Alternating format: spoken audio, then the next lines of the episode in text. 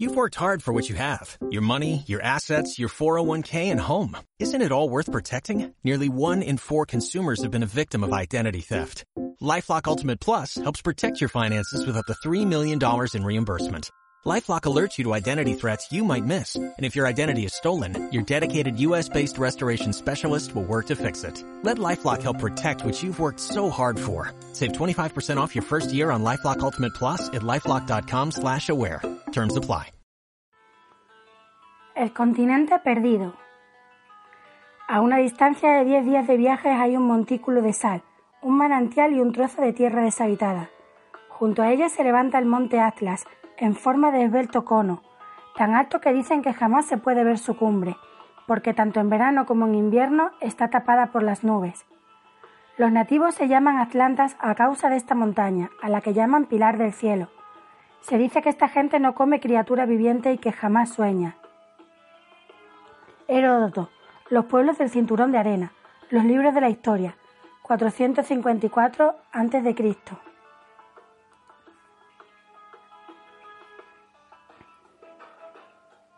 Mientras el gran corniche de Lili descendía los Serg hacia el oasis de Gardaya, vi los interminables kilómetros de oscura arena roja que se extendía en todas direcciones. Sobre el mapa, la geografía de Argelia es bastante simple. Está diseñada como un cántaro ladeado. El pico, en el fondo de la frontera marroquí, parece estar vertiendo agua en los países vecinos del Sáhara Occidental y Mauritania. El asa está formada por dos franjas, una extensión de 80 kilómetros de ancho de tierra irrigada a lo largo de la costa norte y otra cinta de 480 kilómetros de montaña al sur de esta. El resto del país, poco más de un millón de kilómetros cuadrados, es desierto. Conducía Lily.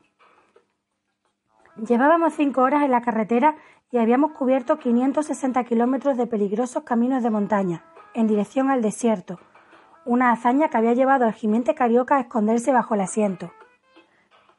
Yo no lo había notado.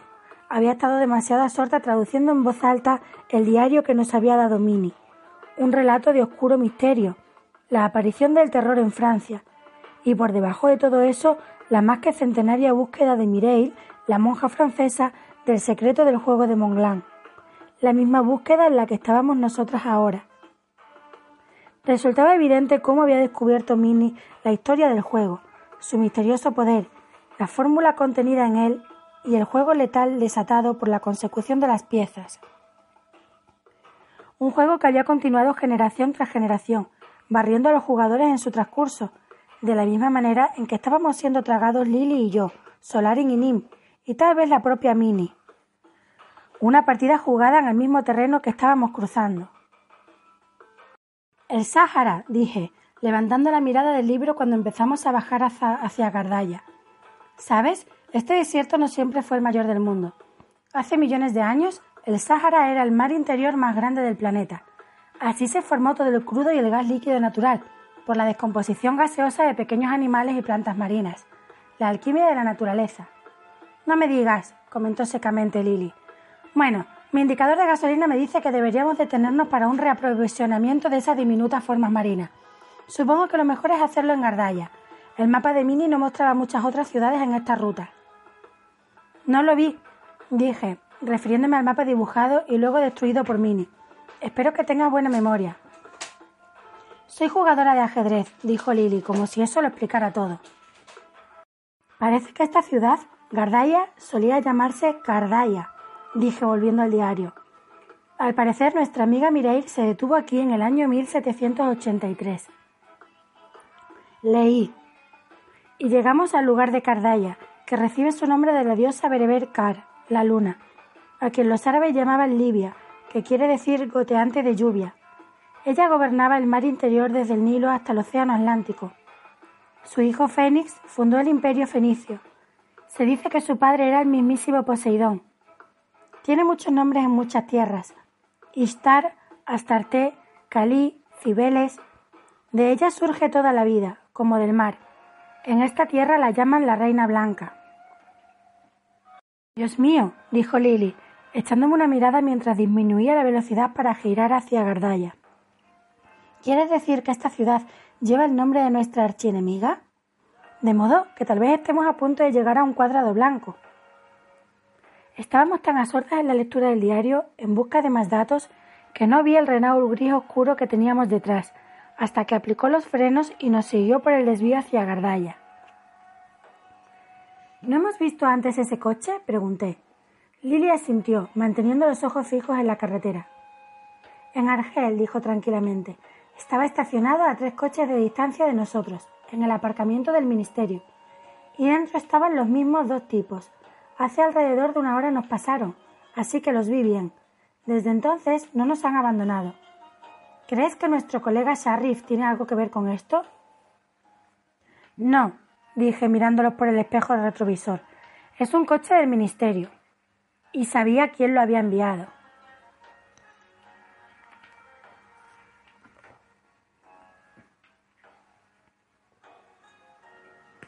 Desde antes de salir de Argel yo había estado nerviosa. Cuando dejamos a Minnie en la casbah, llamé a Camel desde una cabina del plaza para decirle que me iba por unos días. Se puso furioso. ¿Está loca? gritó por la ruidosa línea. Sabe que ese balance de modelo comercial es urgente para mí. Necesito esas cifras antes del fin de semana. Este proyecto suyo tiene el más alto nivel de urgencia. Mire, volveré pronto, dije. Además, ya está todo hecho. He recogido datos de todos los países especificados y los he incorporado en su mayor parte a los ordenadores de Sonatrash. Puedo dejarle una lista de instrucciones sobre cómo manejar los programas. Están todos preparados. ¿Dónde está en este momento? me interrumpió Kamer prácticamente saltando sobre mí a través de la línea. Pasa de la una. Hace horas que debería estar trabajando. Encontré ese coche ridículo en mi lugar de estacionamiento con una nota. Y ahora Sharif está al otro lado de mi puerta buscándola. Dice que ha hecho contrabando de automóviles y refugiado inmigrantes ilegales y algo sobre un perro malvado. ¿Quiere por favor explicarme qué pasa? Estupendo. Si me encontraba con Sharif antes de terminar esta misión estaba frita. Tendría que negociar con Camel, al menos en parte. Me estaba quedando sin aliados. Vale, dije. Una amiga mía tiene problemas. Vino a visitarme, pero su visado no tiene sello. Tengo su pasaporte sobre mi escritorio, rugió Camel. Lo trajo Sharif. Ni siquiera tiene visado. Un tecnicismo, dije rápidamente. Tiene doble nacionalidad, otro pasaporte. Usted podría arreglarlo para que pareciera que entró legalmente, Haría como quedar como un tonto a Sharif. La voz de Camel empezaba a sonar irritada. Mademoiselle, no ambiciono hacer quedar como un tonto al jefe de la policía secreta. Aunque después pareció ablandarse un poco. Trataré de ayudarla, aunque lo hago a mi pesar. A propósito, le diré que sé quién es la joven. Conocí a su abuelo. Era íntimo amigo de mi padre. Jugaban al ajedrez en Inglaterra. Vale, el argumento se complicaba. Hice un gesto a Lily, que trató de meterse en la cabina y apretar la oreja contra el receptor. ¿Su padre jugaba al ajedrez con Mordecai? repetí. ¿Era un buen jugador? ¿No lo somos todos? preguntó evasivamente Camel. Hizo una pausa. Parecía estar pensando. Ante sus palabras siguientes, Lily se puso rígida y yo sentí que el estómago me daba un vuelco. Sé lo que están planeando. La ha visto, ¿no? ¿A quién? dije con toda la ingenuidad que pude reunir. No sé, idiota, soy su amigo. Sé qué le dijo el maraz, sé lo que está buscando. Mi querida niña, está jugando un juego peligroso. Estas personas son asesinos, todos ellos. No es difícil adivinar a dónde va. Sé lo que se rumorea que está escondido allí. ¿No se le ha ocurrido pensar que cuando Sharif esté seguro de que ha desaparecido, también la buscará allí? Lily y yo nos miramos. ¿Quería decir que Camel también era un jugador? Trataré de cubrirlas, estaba diciendo, pero la espero de regreso a fin de semana. Haga lo que haga, no venga a su despacho ni al mío antes, y no intente los aeropuertos. Si tiene algo que decirme sobre su proyecto, lo mejor es comunicarse por correo. Por su tono comprendí lo que eso significaba. Debía hacer pasar toda correspondencia a través de Terés. Antes de irnos, Podía dejarle el pasaporte de Lily y mis instrucciones sobre la OPEP.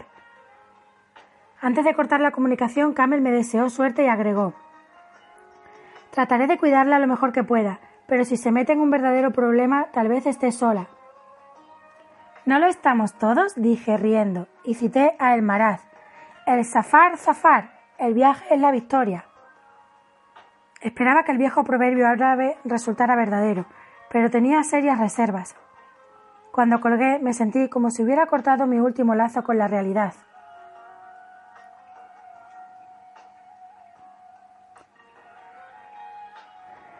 De modo que estaba segura de que el coche del ministerio que nos seguía a Gardaya había sido enviado por Camel. Probablemente fueran guardias enviados para protegernos. No podíamos permitir que nos siguieran al desierto. Tendría que pensar algo. No conocía ese trozo de Argelia, pero sí sabía que la ciudad de Gardaya a la que nos aproximábamos era una de las famosas Pentápolis o cinco ciudades del Maz. Mientras Lily buscaba una gasolinera, vi las ciudades dispuestas contra los desfiladeros púrpuras, rosados y rojos que nos rodeaban, como formaciones rocosas cristalinas que se levantaran de la arena. Eran ciudades que se mencionaban en todos los libros que se habían escrito sobre el desierto. Le Corbusier decía que fluían con el ritmo natural de la vida, Frank Lloyd Wright las había llamado las ciudades más hermosas del mundo, con sus estructuras de arena roja del color de la sangre, el color de la creación. Pero el diario de Mireille, la monja francesa, decía algo más interesante sobre ellas. Estas ciudades fueron fundadas hace mil años por los ibaditas, los poseídos de, por Dios, quienes creían que las ciudades estaban poseídas por el espíritu de la extraña diosa lunar, y la llamaron como ella, la luminosa, Melica, la reina. Mierda sagrada, dijo Lily, deteniéndose ante la gasolinera. El coche que nos seguía pasó de largo, dio una vuelta en U y retrocedió para poner gasolina. Estamos en el medio de ninguna parte con dos sujetos pisándonos los talones. 160.000 kilómetros cuadrados de arena delante y sin idea de lo que buscamos, ni siquiera cuando lo encontremos. Tuve que estar de acuerdo con su desolada afirmación, pero pronto las cosas empeorarían. Será mejor que compre gasolina extra, dijo Lily. Saltó del coche, sacó un inmenso fajo de billetes y compró dos latas de 20 litros de gasolina y otras dos de agua, mientras un ayudante llenaba hasta los bordes al sediento Rolls. No era necesario, le dije cuando volvió, después de haber metido las reservas en el maletero. El camino hacia el Tassili atraviesa el campo petrolero de Hassin Mesau, tuberías y pozos todo el camino. No por donde iremos nosotras, me informó, encendiendo el contacto. Debiste mirar el mapa. Empecé a sentir algo desagradable en la boca del estómago. Desde allí había solo dos rutas posibles para internarse en el Tassili, la que iba hacia el este a través de los campos petroleros de Urgla y luego giraba al sur para entrar en la zona por arriba. Incluso esta ruta exigía una conducción experta y la otra, dos veces más larga, que atravesaba la árida y estéril planicie de Tidikelt, una de las zonas más secas y peligrosas del desierto, un lugar donde la carretera estaba señalada con postes de diez metros de alto para poder desenterrarla cuando desapareciera, lo que sucedía a menudo. Tal vez el corniche pareciera un tanque, pero no tenía la oruga necesaria para cruzar esas dunas. No lo dirás en serio, aseguré a Lily mientras salía de la gasolinera, arrastrando a nuestros seguidores. Para en el restaurante más próximo, tenemos que hablar. Y hacer una sesión de estrategia, aceptó, mirando por el espejo retrovisor. Esos tipos me están poniendo nerviosa. Encontramos un pequeño restaurante en las afueras de Gardaya. Bajamos, atravesamos el frescor bar de la entrada y penetramos en el patio interior, donde las mesas protegidas por sombrillas y las palmeras de atilera proyectaban sombras bajo el rojo resplandor del crepúsculo. Las mesas estaban vacías eran solo las seis de la tarde, pero encontré un camarero y pedí ensalada y un tallín, carne de oveja especiada con cuscús. Cuando llegaron nuestros compañeros y se sentaron discretamente a unas mesas de distancia, Lily estaba picando de la aceitosa ensalada. ¿Cómo sugieres que nos libremos de esos imbéciles? preguntó Lily, dejando caer un trozo de tallín en la boca de Carioca, que estaba sentado en su regazo. Primero hablemos de la ruta, le dije. Supongo que de aquí a Tassilia hay 640 kilómetros, pero si tomamos el camino del sur serán 1300. En una carretera donde la comida, la gasolina y las ciudades son pocas y están a mucha distancia unas de otras, solo arena. 1300 kilómetros no son nada, dijo Lily, es todo terreno llano. Tal como yo conduzco, estaremos allí antes de que amanezca. Chasqueó los dedos llamando al camarero y pidió seis botellas grandes de Ben Arun, el agua perrier del sur. Además, es la única manera de llegar a donde vamos. Me aprendí el camino de memoria, ¿recuerdas? Antes de que pudiera responder, eché una mirada a la entrada del patio y dejé escapar un gemido sofocado.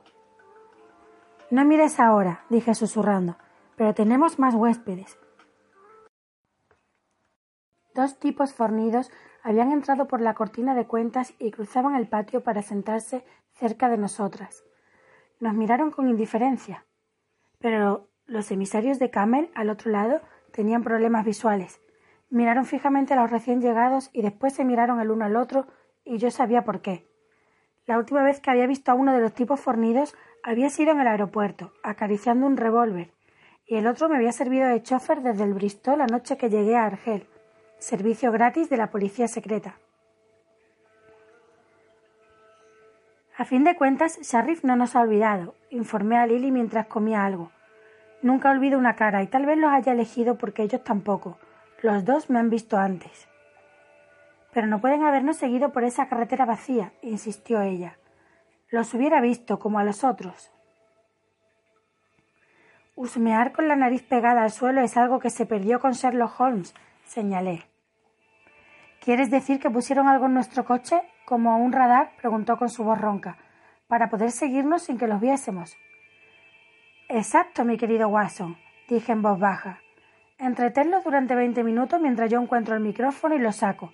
La electrónica es mi fuerte. Yo tengo mis propias técnicas, susurró Lily con un guiño. Si me perdonas, creo que iré a empolvarme la nariz. Levantándose con una sonrisa, dejó caer a Carioca en mi regazo. El matón, que se puso de pie para seguirla, quedó paralizado cuando ella preguntó en voz alta por les toilets. El, el matón volvió a sentarse. Yo luchaba con Carioca, que parecía haber concebido una marcada preferencia por el tallini. Cuando Lily regresó por fin, lo cogió, lo metió en mi bolso, repartió las pesadas botellas de agua conmigo y se dirigió hacia la puerta. ¿Qué has hecho? pregunté. Nuestros compañeros de cena pagaban a toda prisa sus cuentas. Juego de niños, murmuró mientras íbamos hacia el coche. Una lima de uñas de acero y una piedra. Pinché los conductos de gasolina y las ruedas. Solo cortes, nada de agujeros grandes. Los haremos dar vueltas por el desierto un rato hasta que se canse, y después tomaremos la carretera. Dos pájaros de un tiro y una lima, dije cálidamente mientras subíamos al corniche. Buen trabajo. Pero mientras salíamos a la calle observé que había media docena de coches aparcados, tal vez pertenecientes al personal del restaurante o los cafés de los alrededores. ¿Y cómo sabías cuál era el de la policía secreta? No lo sabía, dijo Lily, sonriendo mientras salía calle abajo, así que los agujereé todos, para estar segura.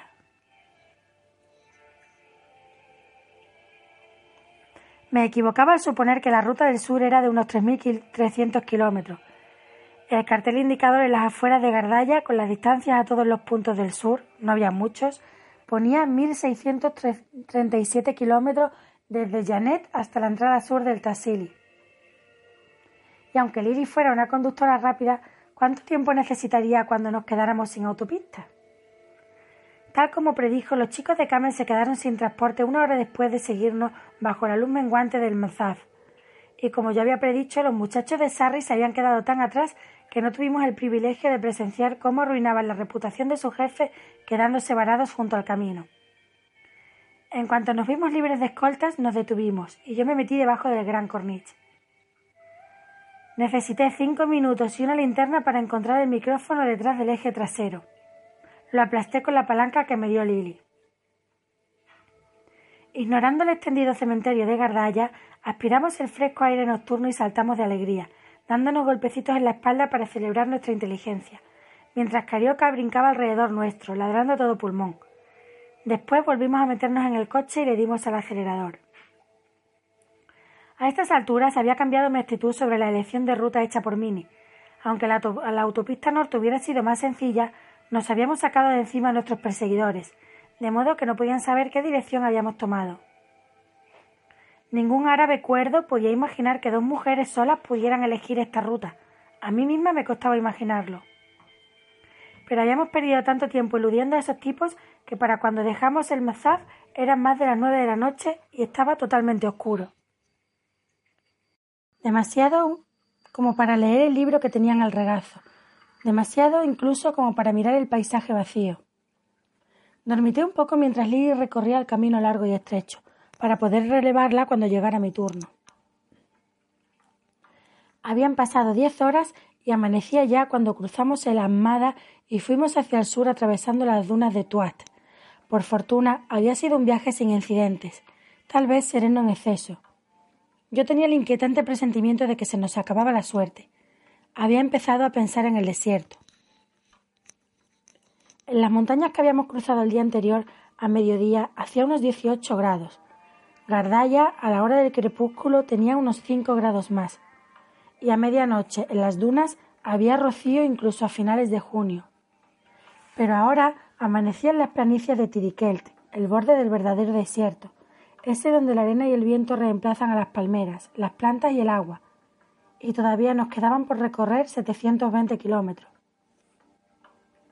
No teníamos más ropa que la puesta, ni comida, salvo unas botellas de agua gaseosa, pero nos esperaban noticias peores. Lily interrumpió mis meditaciones. Allá hay una barrera, dijo con voz tensa, esforzándose por ver a través del parabrisas lleno de insectos y bañado por la luz intensa del sol naciente. Parece una frontera, no sé qué es. ¿Corremos el riesgo? Sí, había un pequeño kiosco con la barrera pintada a franja que uno asocia con los puestos de inmigración, colocado en el medio del desierto. En esta soledad vasta parecía extraño y fuera de lugar. Parece que no tenemos elección, le dije. El último atajo había quedado 160 kilómetros detrás de nosotras. Allí estaba, el único camino de la ciudad. ¿Por qué demonios habrá una barrera justo aquí? dijo Lily, lanzándose hacia adelante con voz tensa. Tal vez sea un control sanitario, dije, tratando de bromear. No hay mucha gente lo bastante demente como para ir más allá de este punto. ¿Sabes lo que hay allí, no? ¿Nada? tanteó. Nuestra risa aflojó parte de la tensión. Ambas estábamos preocupadas por lo mismo. ¿Cómo serían las prisiones en esta parte del desierto? Porque eso sería lo que tendríamos que afrontar si descubrían quiénes éramos, y lo que habíamos hecho al parque automovilístico del ministro de la OPEP a la policía secreta. No nos dejemos ganar por el pánico, dije, mientras nos acercábamos a la barrera. Salió el guardia, un tipo pequeño con bigotes, que parecía haberse quedado atrás cuando la legión extranjera se largó. Después de mucha conversación en mi mediocre francés, resultó evidente que deseaba que mostráramos alguna especie de permiso para pasar. Un permiso, exclamó Lily casi escupiéndolo. ¿Necesitamos permiso para entrar en esta tierra olvidada de Dios? Yo dije cortésmente en francés. ¿Y cuál es el propósito de ese permiso, monsieur? Para el Tansebrut, el desierto de la Cez, me aseguró. El gobierno tiene que inspeccionar su coche y darle un certificado de salud. Tiene miedo de que el coche no resista, dije a Lily. Untémosle la mano con dinero.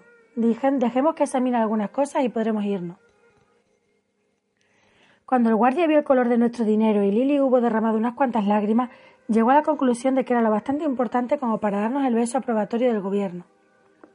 Examinó nuestra lata de gasolina y agua, se maravilló ante la estatuilla de plata de la muñequita helada y tetona que había sobre el capó, chasqueó con admiración la lengua ante las pegatinas que ponían Suiza y la F de Francia. Las cosas parecían estar saliendo bien, hasta que nos dijo que corriéramos la capota y nos fuéramos. Lily me miró intranquila. Yo no sabía qué le pasaba. ¿Significa eso lo que creo que significa? preguntó. Nos dijo que podíamos irnos, le aseguré, empezando a caminar en dirección al coche. Me refiero a lo del techo. ¿Tengo que ponerlo? Por supuesto, estamos en el desierto. Dentro de unas horas habrá 38 grados a la sombra, pero no hay sombra, por no hablar del efecto producido por la arena en nuestros peinados. Es que no puedo, susurró. No tengo capota. O sea que hemos hecho mil trescientos kilómetros en un coche que no puede atravesar el desierto, dije alzando la voz. El guardia estaba en su kiosco, dispuesto a levantar la barrera, pero se detuvo. Por supuesto que puede, dijo indignada, deslizándose en el asiento del conductor. Este es el mejor automóvil que se ha hecho nunca, pero no tiene capota. Estaba rota y Harry dijo que la haría reparar, pero no lo hizo. No obstante, pienso que nuestro problema más inmediato nuestro problema inmediato, aullé, es que estás a punto de entrar en el mayor desierto del mundo sin techo sobre nuestras cabezas. Conseguirás que muramos. Nuestro pequeño guardia podía no saber inglés, pero sabía que pasaba algo. En ese momento un enorme camión se detuvo detrás de nosotros y empezó a darle al claso.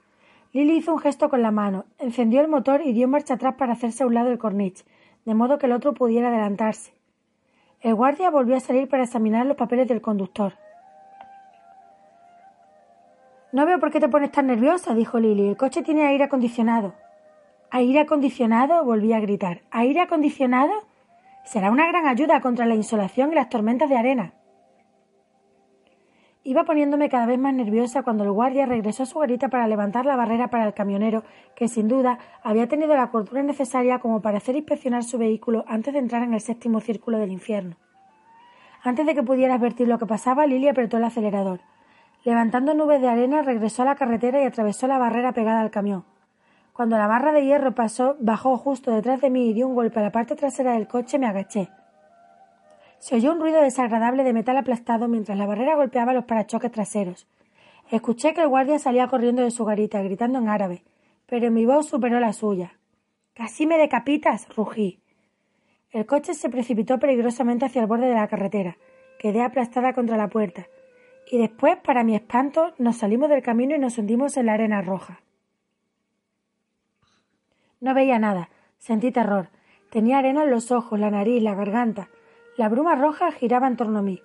Los únicos ruidos eran las toses de Carioca, oculto debajo del asiento, y el claxon atronador del gigantesco camión, que parecía peligrosamente cerca de mi oído. Cuando volvimos a la superficie, bajo la brillante luz del día, la arena caía de las grandes aletas del corniche, las ruedas pisaban pavimento y de alguna manera, por milagro, el coche había adelantado al camión, que seguía trabajosamente por el camino. Estaba furiosa con Lily, pero también estupefacta. ¿Cómo hemos llegado aquí? pregunté, pasándome los dedos por el pelo para sacarme la arena. No entiendo por qué Harry se molestó en conseguirme un chofer, dijo alegremente, como si no hubiera pasado nada. Tenía el cabello, la cara y el vestido cubiertos con una fina capa de arena. Siempre he adorado conducir. Es magnífico estar aquí. Apuesto a que ya he conseguido el récord de velocidad entre los jugadores de ajedrez. ¿No se te ha ocurrido pensar, interrumpí, que aun cuando no nos hayamos matado, aquel hombrecillo de allí puede tener un teléfono? ¿Qué pasa si nos denuncia? ¿Qué pasa si llama a un puesto más adelantado? ¿Adelantado dónde? se burló Lily con desdén. No puede decirse que este lugar esté atestado de coches patrulleros. Tenía razón, por supuesto.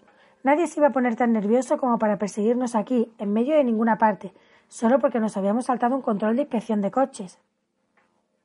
Volví al diario de Mireille, empezando donde lo habíamos dejado el día anterior. Y así fui hacia el este desde Cardaya, a través del seco Chevka y las planicies rocosas de Hamada, en dirección al Tassel Najer que está al borde del desierto de Libia. Y cuando partía, se levantó sobre las dunas rojas el sol para indicarme el camino que buscaba. El este, la dirección por donde se elevaba el sol cada mañana sobre la frontera libia, a través de los cañones del Tassili, a donde íbamos también nosotras. Pero si el sol se levantaba por el este, ¿por qué no había notado que estaba saliendo ahora, rojo y lleno, en lo que parecía ser el norte, mientras nos alejábamos de la barricada de Ain Salah hacia el infinito?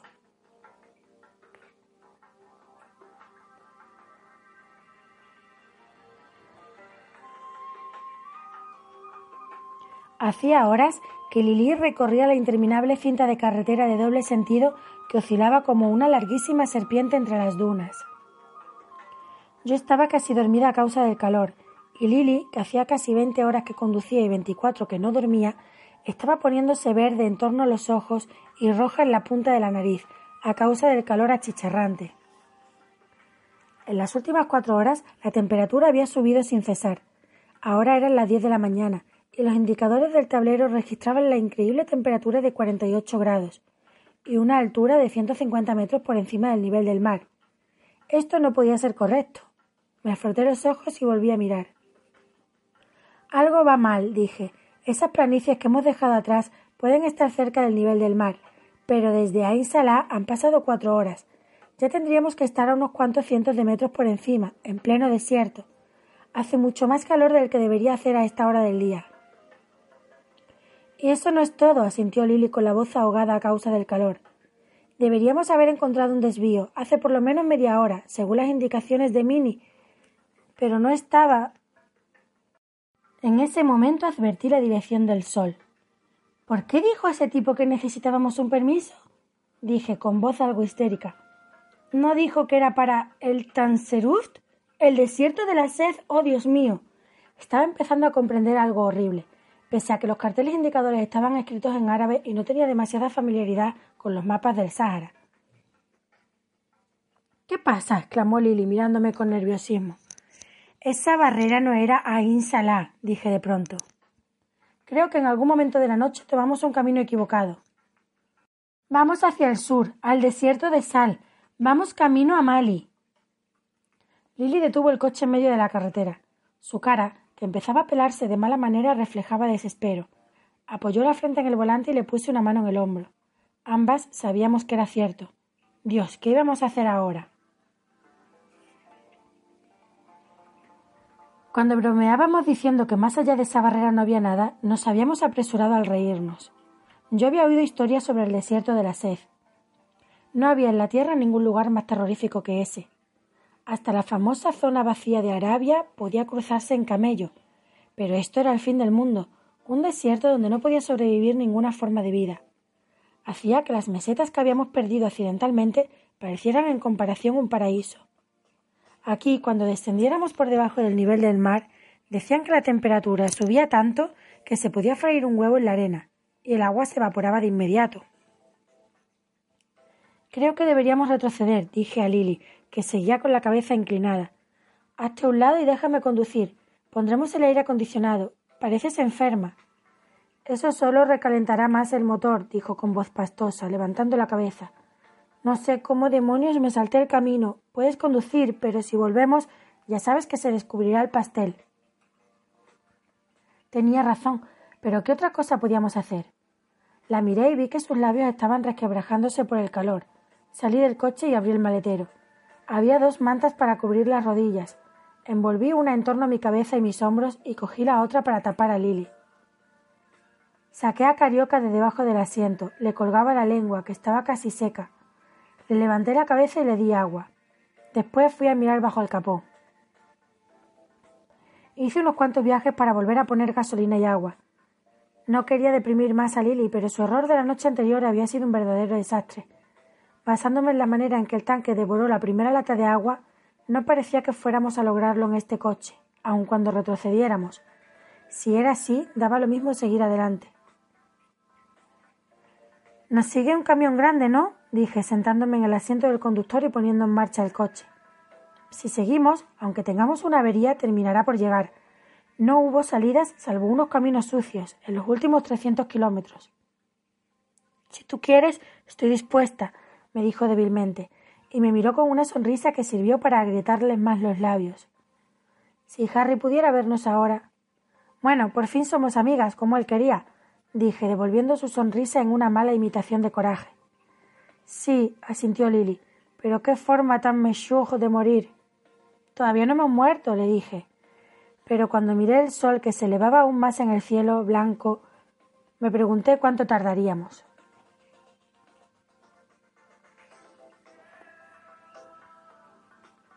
De modo que este era el aspecto de un millón y medio de kilómetros de arena, pensé mientras mantenía el corniche cuidadosamente por debajo de cuarenta, tratando de evitar que el agua hirviera. Era un enorme océano rojo. ¿Por qué no era amarillo o blanco o gris sucio como otros desiertos? La roca pulverizada centelleaba como cristal bajo la mirada ardiente del sol, más resplandeciente que la piedra arenisca, más oscura que la canela. Mientras escuchaba cómo el motor iba consumiendo lentamente el agua y observaba el ascenso del termostato, el desierto esperaba en silencio, tan lejos como alcanzaba la vista, esperando como una roja eternidad oscura. Tenía que detener el coche a cada momento para enfriarlo, pero el termostato externo subía a más de sesenta grados, una temperatura que me resultaba difícil imaginar fuera de un horno. Cuando me detuve a levantar el capó, vi la pintura que se descascarillaba y caía en la parte delantera del corniche. Tenía los zapatos como enlodados y llenos de sudor, pero cuando me incliné para sacármelos no encontré sudor. La piel de mis pies hinchados se había abierto a causa del calor y los zapatos estaban llenos de sangre. Sentí deseos de vomitar. Volví a ponerme los zapatos, regresé al coche sin decir nada y seguí conduciendo. Hacía rato que me había sacado la camisa para envolverla en torno al volante, donde la piel se había resquebrajado y se caía. En el cerebro me hervía la sangre. Sentía el calor sofocante quemándome los pulmones. Si pudiéramos resistir hasta el crepúsculo, sobreviviríamos otro día. Tal vez alguien viniera a rescatarnos, tal vez llegaría aquel camión. Pero hasta el gigantesco camión que habíamos pasado por la mañana empezaba a aparecer un fragmento imaginario, el espejismo de la memoria. Eran las dos de la tarde. La aguja del termostato señalaba cerca de 70 grados cuando advertí algo. Al principio pensé que se me iba la cabeza y tenía alucinaciones, que estaba viendo un espejismo. Me pareció que la arena empezaba a moverse. No había ni la más ligera brisa. ¿Cómo podía estar moviéndose la arena? Pero se movía. Disminuí un poco la velocidad y después me detuve. Lily estaba durmiendo profundamente en el asiento trasero, ella y Carioca cubiertos con la manta. Olfateé y escuché. Había ese aire chato y opresivo que se percibe antes de una tormenta. Ese silencio sofocante, el vacío aterrador de sonido que solo llega antes de la más espantosa de las tormentas, el tornado, el huracán. Se acercaba algo, pero ¿qué?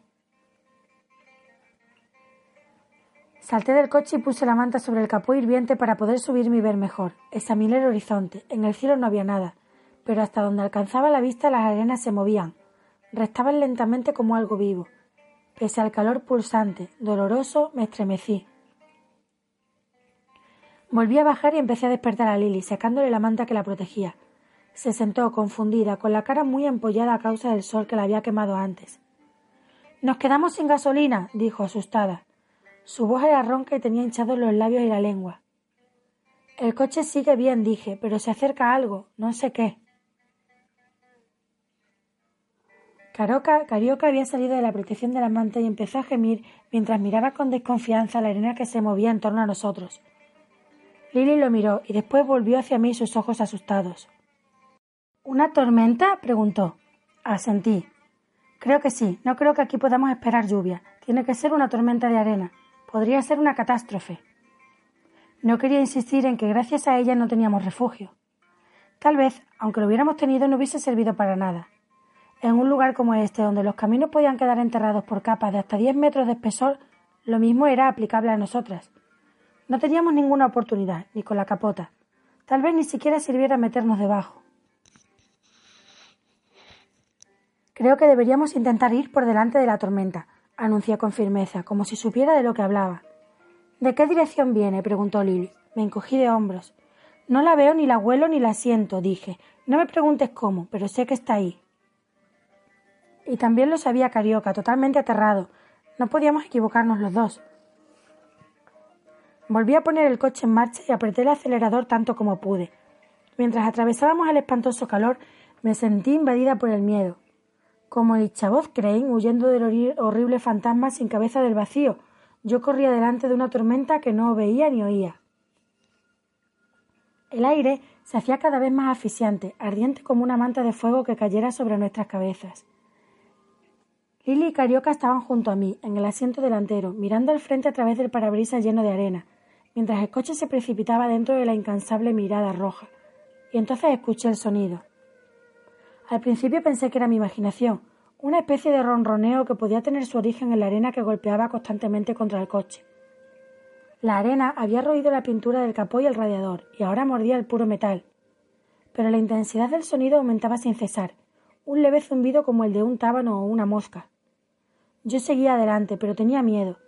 Lily también lo oyó y se volvió hacia mí, pero no estaba dispuesta a detenerme para saber qué era. Mucho me temía que ya lo sabía. A medida que el ruido aumentaba parecía ahogar todo cuanto nos rodeaba.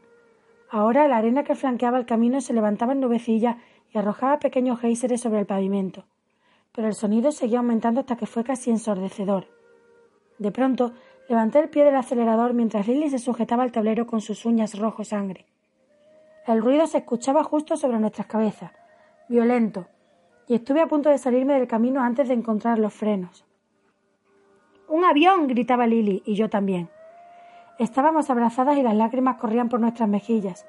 Un avión se había colocado sobre nuestras cabezas y descendía ante nuestros ojos, a unos cien metros de nosotras, sobre una pista de aterrizaje en pleno desierto.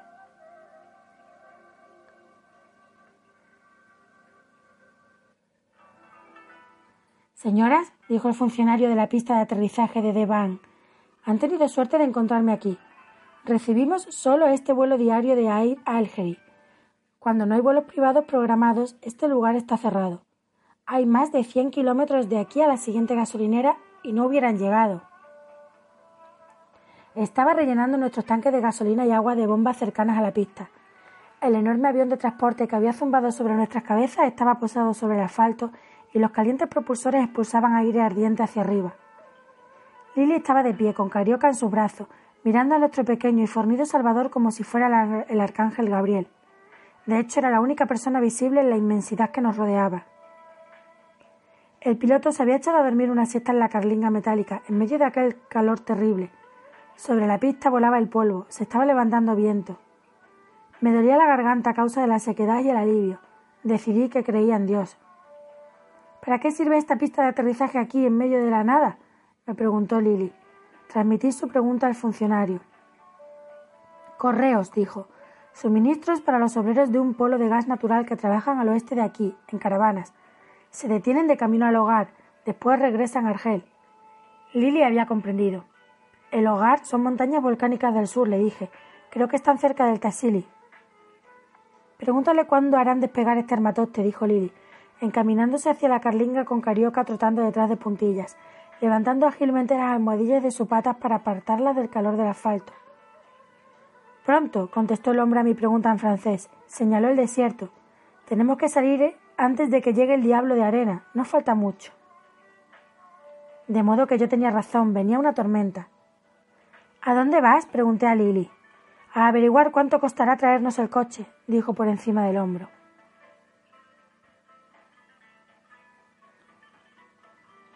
Cuando nuestro coche bajó la rampa del avión y pisó asfalto en Tamanrasset, eran las cuatro de la tarde.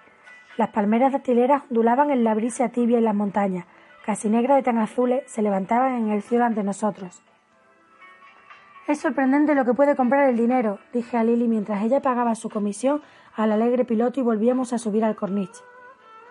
No lo olvides nunca, contestó, pasando a través de las puertas de alambre de acero. El tipo hasta me dio un mapa. Allá en el desierto hubiera estado dispuesta a escupir otro de los grandes por un mapa. Ahora por lo menos sabremos dónde estamos cuando volvamos a perdernos.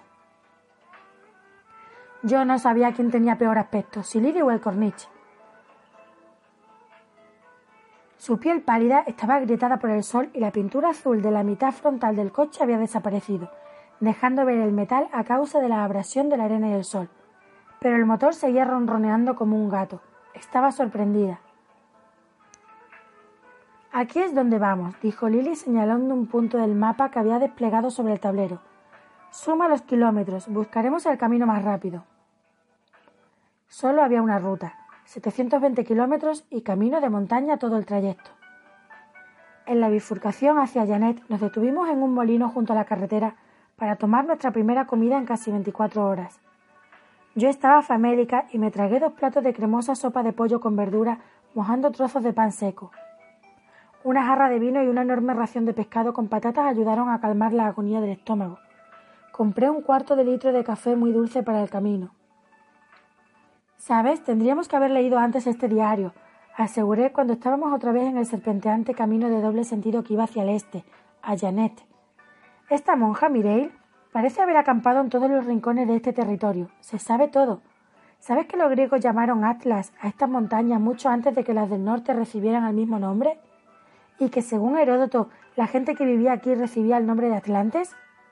Estamos atravesando el reino perdido de la Atlántida. Creí que estaba debajo del océano, dijo Lily. No dice dónde están escondidas las piezas, ¿no?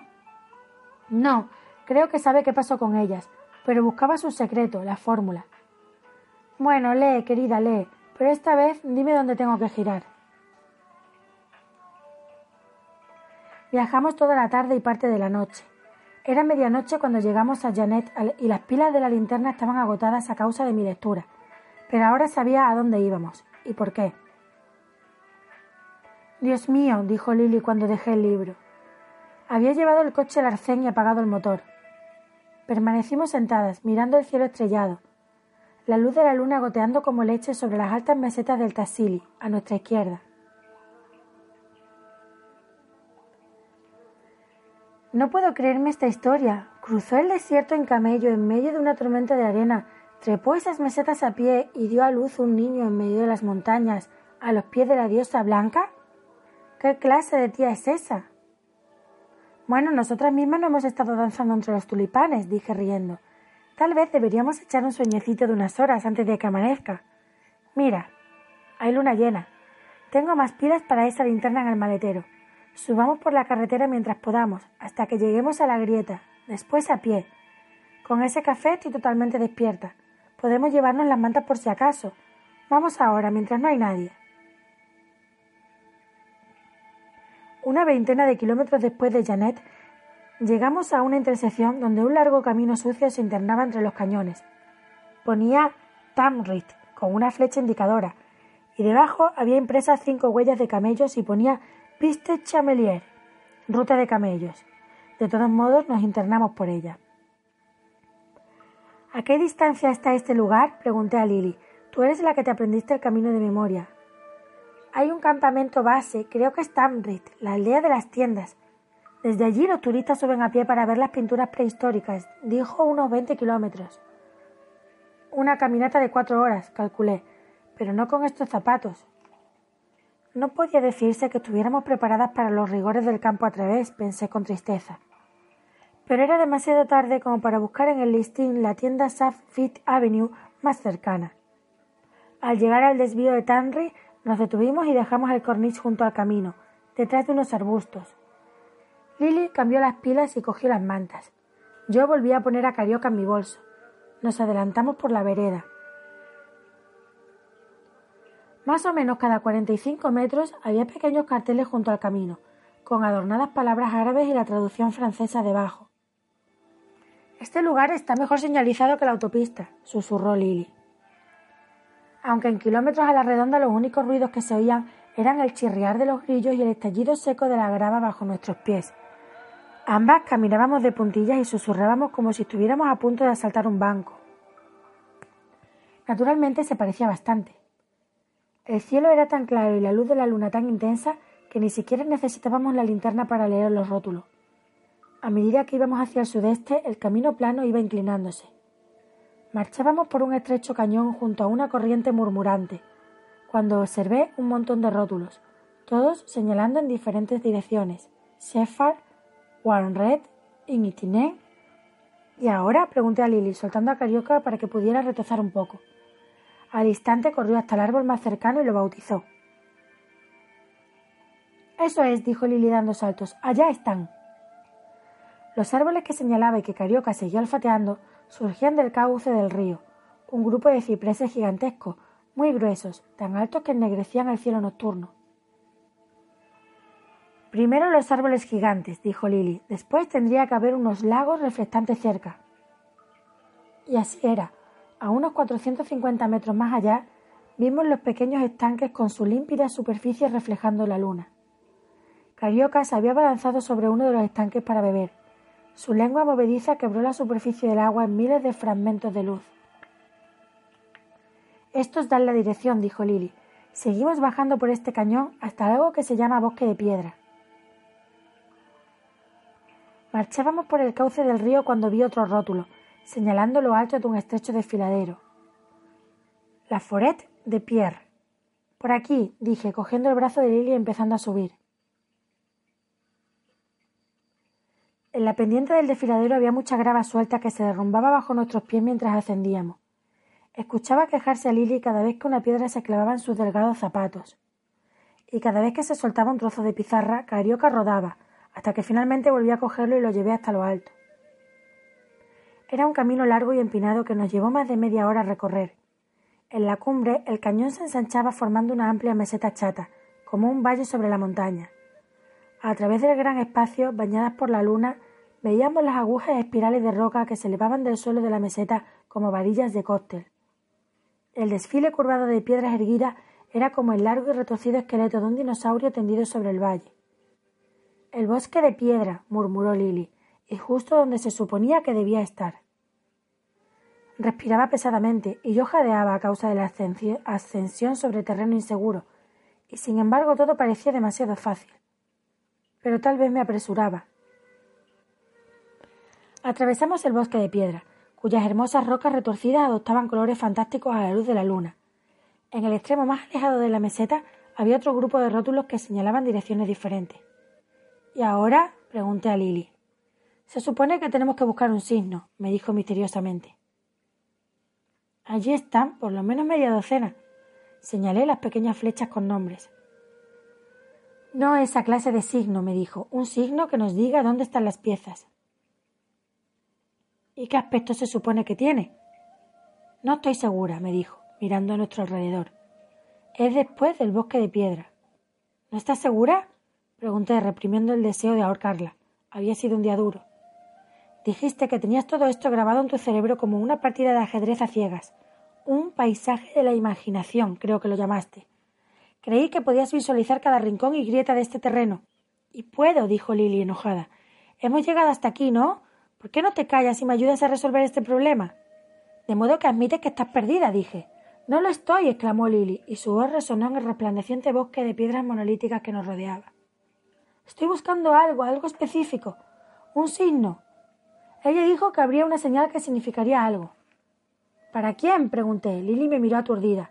Veía cómo se le pelaba su nariz. ¿Quiere decir algo como un arco iris o un rayo? ¿Como la escritura en la pared? Nos miramos. Se nos ocurrió a las dos al mismo tiempo. Encendió la linterna y la orientó hacia el desfiladero que teníamos delante, en el extremo de la larga meseta, y allí estaba. Una pintura gigantesca ocupaba toda la pared. Antílopes salvajes que volaban sobre las praderas, en colores que parecían brillantes incluso con la luz escasa. Y en el centro, un carro volando a toda velocidad y llevando a una cazadora, una mujer vestida de blanco. Miramos la pintura durante mucho tiempo, paseando la luz de la linterna por todo el magnífico panorama para apreciar cada una de sus formas delicadas. La pared era alta y ancha y se curvaba hacia adentro, como el fragmento de un arco roto. Allí, en el centro de la salvaje estampida por las antiguas planicies, estaba el carro del cielo, con el cuerpo en forma de luna creciente y las dos ruedas de ocho rayos, arrastrados por un par de caballos saltarines con los flancos inundados de color, rojo, blanco y negro. Un hombre negro con cabeza de ibis estaba arrodillado en la parte delantera, sujetando firmemente las riendas mientras los caballos saltaban por encima de la, de la tundra. Detrás había dos largos lazos serpentinos que se entrelazaban al viento para formar un número ocho. En el centro, dominando las figuras del hombre y las bestias como una gran venganza blanca, estaba la diosa. Aunque a su alrededor todo era frenesí, ella permanecía inmóvil, dándonos la espalda, con el cabello volando al viento y el cuerpo congelado como el de una estatua. Tenía los brazos alzados como para golpear algo. Su larga lanza, que mantenía apartada, no apuntaba a los antílopes, que huían frenéticamente, sino hacia arriba, al cielo estrellado. Su propio cuerpo tenía la forma de un vasto y triangulado número ocho que parecía tallado en la roca. Eso es, dijo Lily sin respiración, mirando la pintura. ¿Sabes lo que significa esa forma, no? Ese doble triángulo colocado en forma de reloj de arena. Barrió el muro con la luz para centrarla en la forma. Desde que vi aquel paño en casa de Minne, he estado tratando de saber a qué me recordaba, continuó. Y ahora lo sé. Es una antigua hacha de doble filo llamada labris, que tiene forma de número ocho. Los antiguos micenos la usaban en Creta. ¿Y qué tiene eso que ver con nuestra presencia aquí? Es lo que estoy tratando de explicarte, dijo excitada, cegándome casi al enfocar la linterna en mi cara.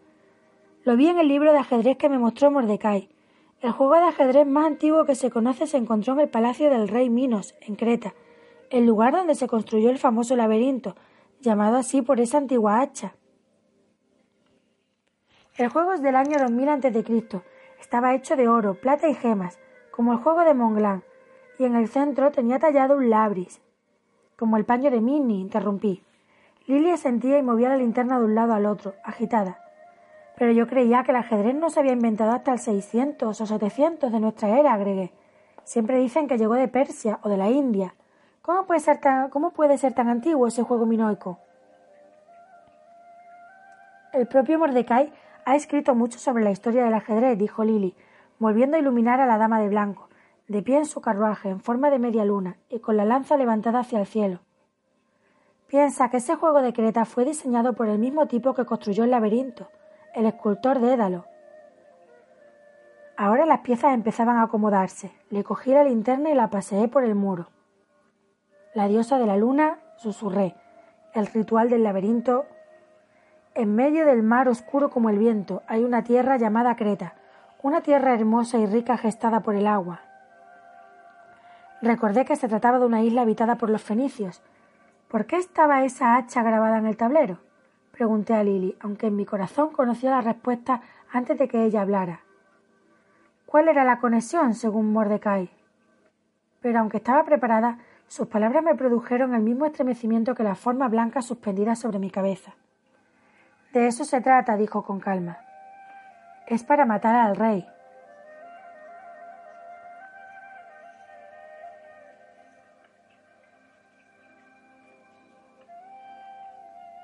El hacha sagrada se usaba para matar al rey. El ritual siempre había sido el mismo, desde el principio de los tiempos. El juego del ajedrez era una simple representación. ¿Por qué no me había dado cuenta antes?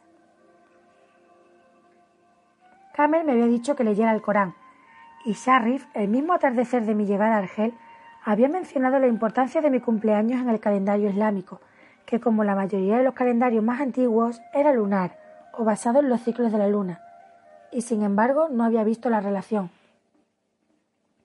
El rito era el mismo para todas aquellas civilizaciones cuya supervivencia dependía del mar, y en consecuencia de esa diosa lunar que provocaba las mareas, que hacía crecer y menguar los ríos, una diosa que exigía un sacrificio sangriento.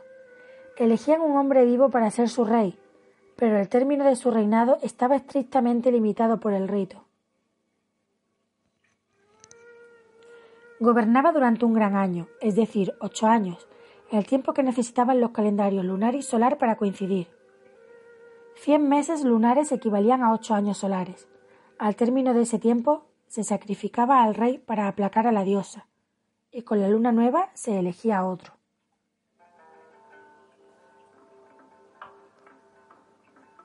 Este rito de muerte y renacimiento se celebraba siempre en la primavera, cuando el Sol estaba colocado entre las constelaciones zodiacales de Aries y Tauro, o sea, según los cálculos modernos, el 4 de abril.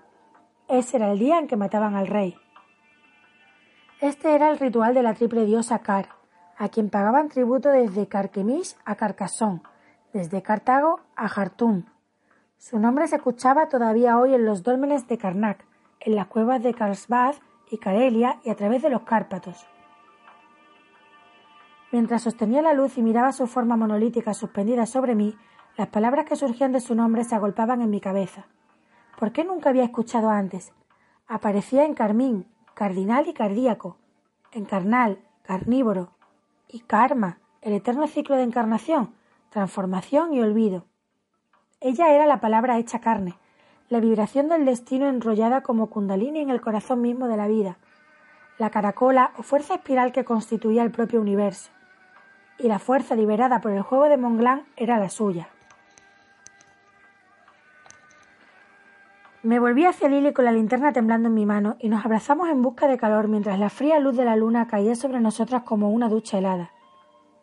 Sé a dónde apunta la lanza, dijo Lily débilmente, haciendo un gesto hacia la pintura de la pared. No señala la luna, ese no es el signo, es algo iluminado por la luna, en lo alto de aquel desfiladero. Parecía tan asustada como yo ante la perspectiva de trepar hasta allí en plena noche. Debía de tener unos ciento veinte metros de altura. Tal vez, contesté, pero en mi profesión tenemos un lema. No trabajes duro, trabaja con astucia. Tenemos el mensaje. Sabemos que las piezas están por aquí, en algún lugar. Pero el mensaje dice más que eso. ¿Y tú has imaginado lo que podía ser?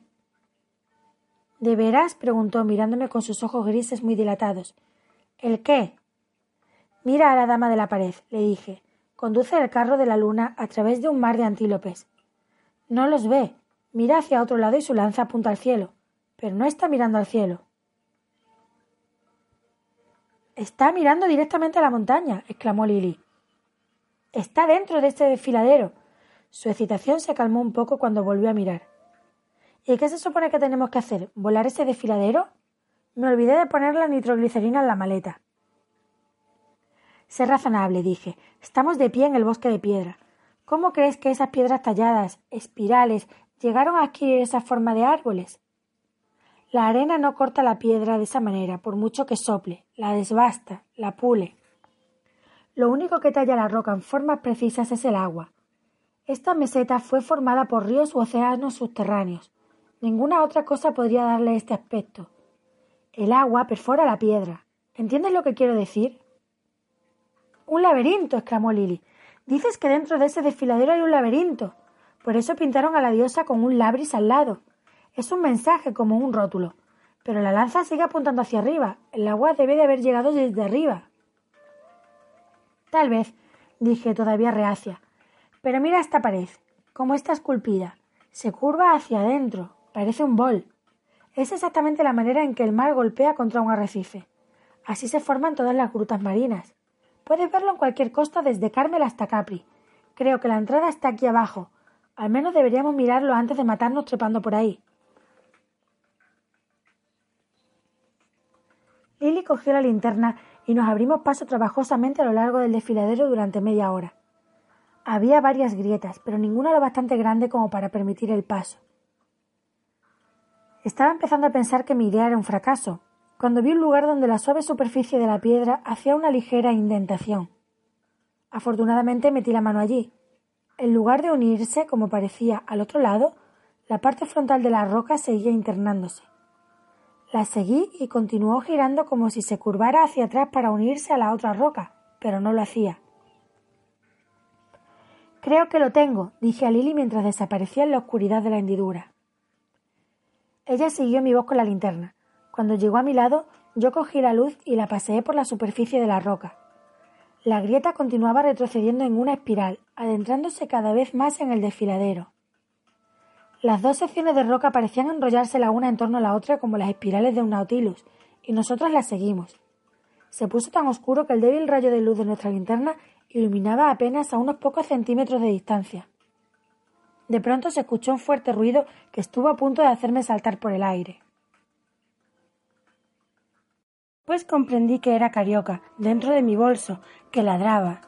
Retumbaba como el rugido de un león. En esta cueva hay más de lo que parece, dije a Lily, maniobrando para dejar salir a Carioca. Ese eco llegó muy lejos.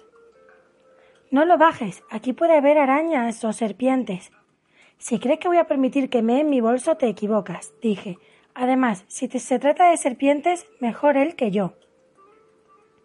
Lily me lanzó una mirada furiosa en la luz difusa. Puse a Carioca en el suelo, donde cumplió con sus necesidades.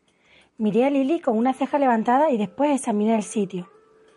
Rodeamos lentamente la cueva, eran solo nueve metros en redondo, pero no encontramos la clave. Después de un rato, Lily dejó las mantas en el suelo y se sentó. Tienen que estar por aquí, en alguna parte, dijo. Resulta demasiado perfecto que hayamos encontrado este lugar, aunque no sea exactamente el laberinto que imaginaba. De pronto se incorporó bruscamente. ¿Dónde está Carioca? preguntó. Miré en mi torno, pero había desaparecido. Dios mío, dije tratando de mantener la calma, solo hay una salida. ¿Por dónde entramos? ¿Por qué no lo llamas? Lo hizo. Después de una larga y tensa pausa, escuchamos sus pequeños ladridos. Venían de la retorcida entrada, para alivio nuestro. Iré a buscarlo, le dije, pero Lily ya estaba en pie. Ni hablar, dijo, y su voz resonó en la penumbra. No vas a dejarme sola en la oscuridad. Iba pisándome los talones, lo que tal vez explique por qué cayó sobre mí por el agujero. Pareció que tardábamos una eternidad en llegar al fondo.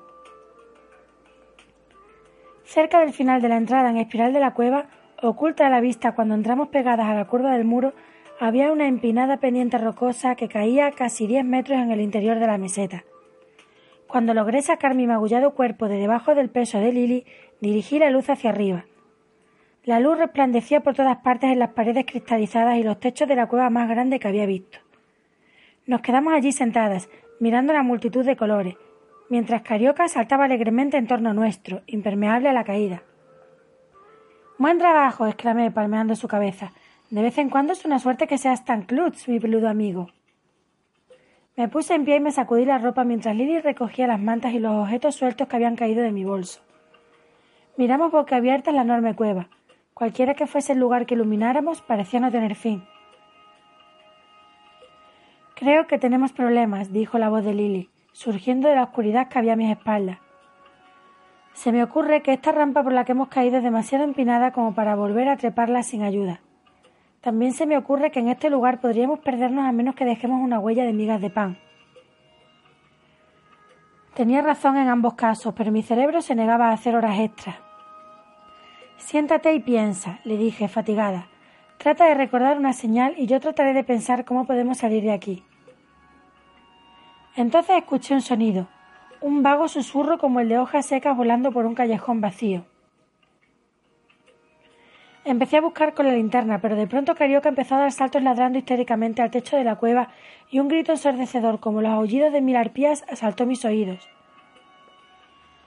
Las mantas, grité a Lili, coge las malditas mantas. Atrapé a Carioca, que seguía saltando, lo metí bajo el brazo y me arrojé hacia Lily, arrancándole las mantas de las manos en el momento en que empezó a gritar. Arrojé una manta sobre su cabeza y traté de cubrirme, acuclillándome en el instante en que atacaron los murciélagos. A juzgar por el sonido había miles. Lily y yo nos agachamos mientras ellos golpeaban las mantas como diminutos kamikazes. Tum, tum, tum. Escuchaban los gritos de Lily por encima del ruido de sus alas. Se estaba poniendo histérica y Carioca se retorcía frenéticamente en mi brazo. Parecía querer liquidar él solo a toda la población de murciélagos del Sáhara, y su agudo ladrido, combinado con los gritos de Lily, retumbaba en los, los altos muros. Odio los murciélagos, aulló histéricamente Lily, apretando mi brazo mientras yo la arrastraba por la cueva, espiando por debajo de la manta para ver el terreno. Los odio, los odio. Ellos no parecen tenerte mucho afecto, grité por encima del estruendo pero sabía que los murciélagos no podían dañarnos a menos que se enredaran en los cabellos o estuvieran rabiosos. Corríamos medio inclinadas hacia una de las arterias de la enorme cueva, donde Carioca se soltó y empezó a correr. Los murciélagos seguían apareciendo por todas partes. Dios mío, grité, Carioca, vuelve. Sosteniendo la manta sobre mi cabeza, solté a Lili y lo perseguí, agitando la linterna con la esperanza de aturdir a los murciélagos. No me dejes, escuché gritar a Lili. Sus pasos venían en mi seguimiento por entre los pedruscos del suelo. Yo corría cada vez más rápido, pero Carioca giró en una curva y desapareció. Los murciélagos habían ido. Ante nosotras se extendía una larga cueva semejante a un corredor y no se escuchaba nada. Me volví hacia Lily, que estaba acurrucada detrás de mí, temblando, con la manta envuelta en la cabeza. Ha muerto. gimoteó, buscando a Carioca con la mirada. Lo soltaste y lo han matado. ¿Qué debemos hacer? Su voz era débil a causa del miedo. Tú siempre sabes qué hacer. Harry dice. Me importa un comino lo que diga Harry, le espeté. Me estaba dejando invadir por el pánico, pero luché contra él haciendo unas inhalaciones profundas. En realidad no tenía objeto volverse loca. ¿Acaso Huckleberry Finn no había salido de una cueva parecida? ¿O era Tom? Empecé a reír. ¿De qué te ríes? preguntó frenéticamente Lily. ¿Qué vamos a hacer? En primer lugar, apagar la linterna, le dije, para no quedarnos sin pilas en este lugar dejado de la mano de. Y en ese momento lo vi. Desde el extremo más alejado del corredor donde estábamos llegaba un débil resplandor. Era muy leve, pero en aquella oscuridad era como la llama de un faro brillando sobre un mar glacial. ¿Qué es eso? jadeó Lily. Nuestra esperanza de salvación, pensé, cogiendo su brazo y avanzando. ¿Era posible que el lugar tuviera otra entrada? No sé cuánto tiempo caminamos. En la oscuridad se pierde todo sentido del tiempo y el espacio.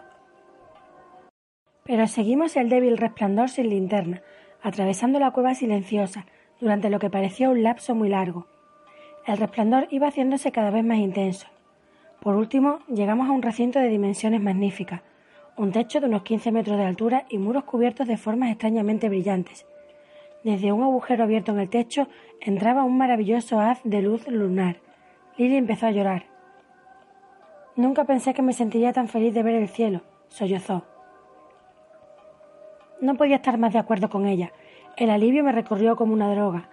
Pero en el momento en que me preguntaba cómo haríamos para ascender aquellos quince metros para alcanzar el agujero del techo, Escuché unos soplidos difíciles de confundir.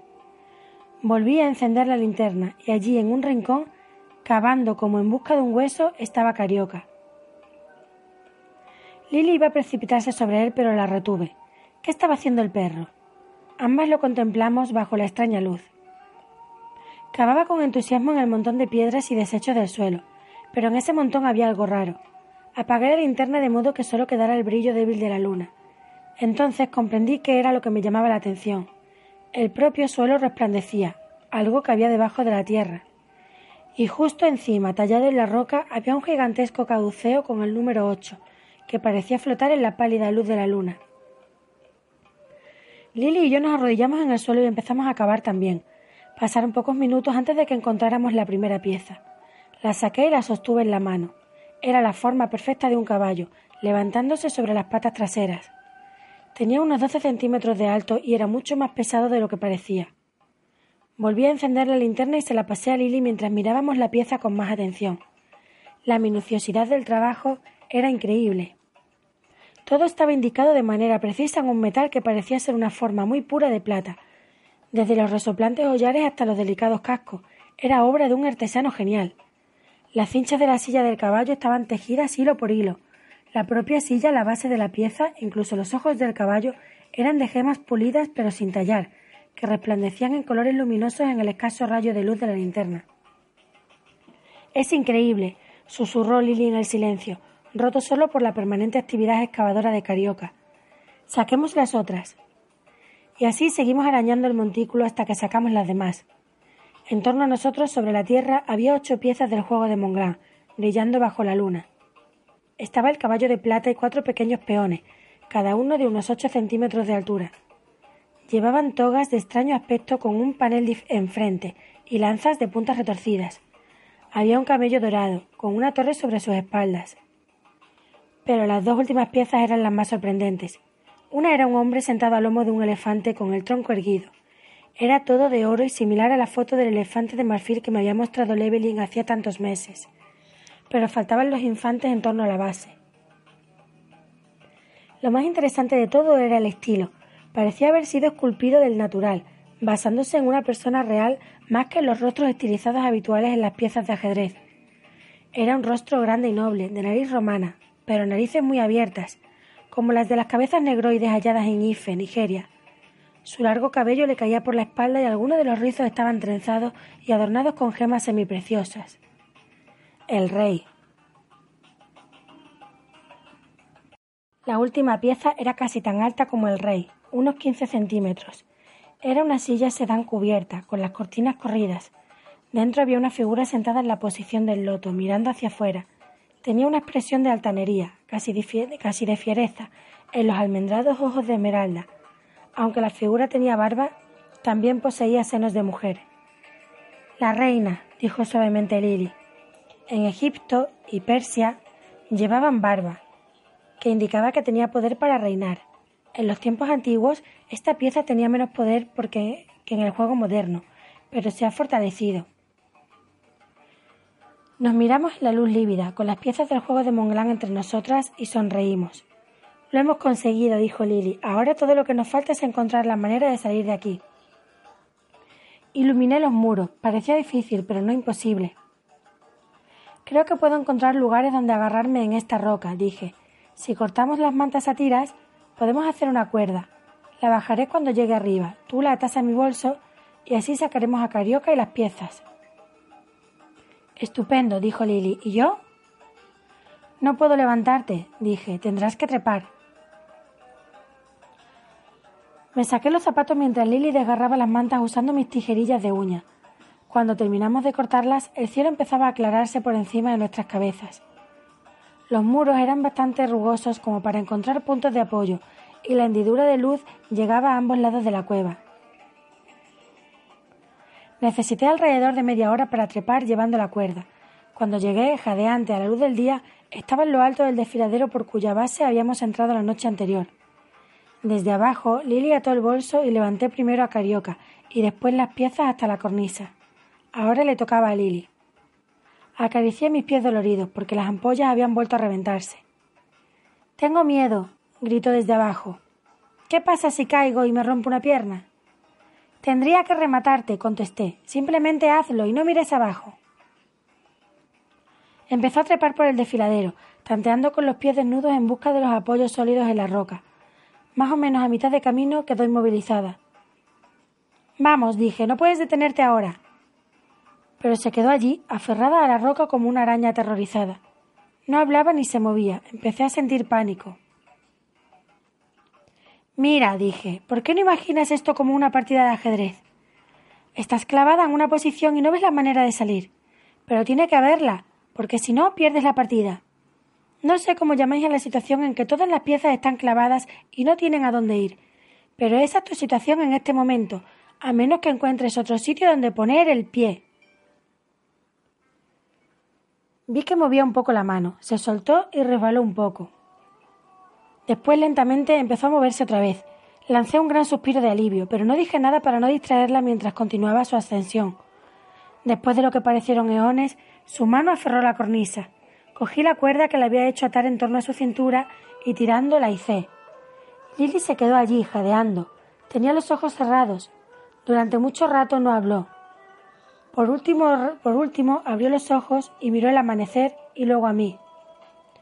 Lo llaman Zugzuan, jadeó. Dios mío, lo hemos hecho. Pero sucederían más cosas. Nos pusimos los zapatos y caminamos por la cornisa, completando el descenso. Después atravesamos el bosque de piedra.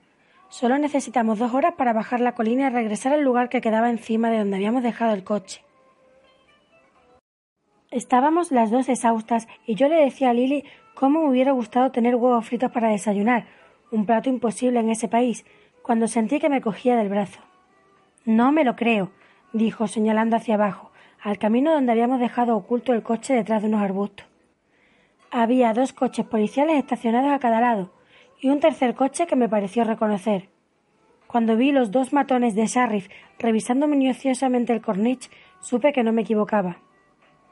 ¿Cómo han podido llegar hasta aquí? dijo Lily. Quiero decir, nos los quitamos de encima a cientos de kilómetros de aquí.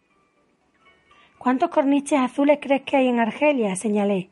¿Y cuántos caminos que atraviesen el Tassili? Nos quedamos un minuto allí, mirando el camino ocultas por los arbustos. ¿No te habrás gastado toda la calderilla de Harry, no? le pregunté. Meneó la cabeza con aire de derrota. Entonces sugiero que vayamos andando hasta Tamrit, esa aldea de tiendas por donde pasamos.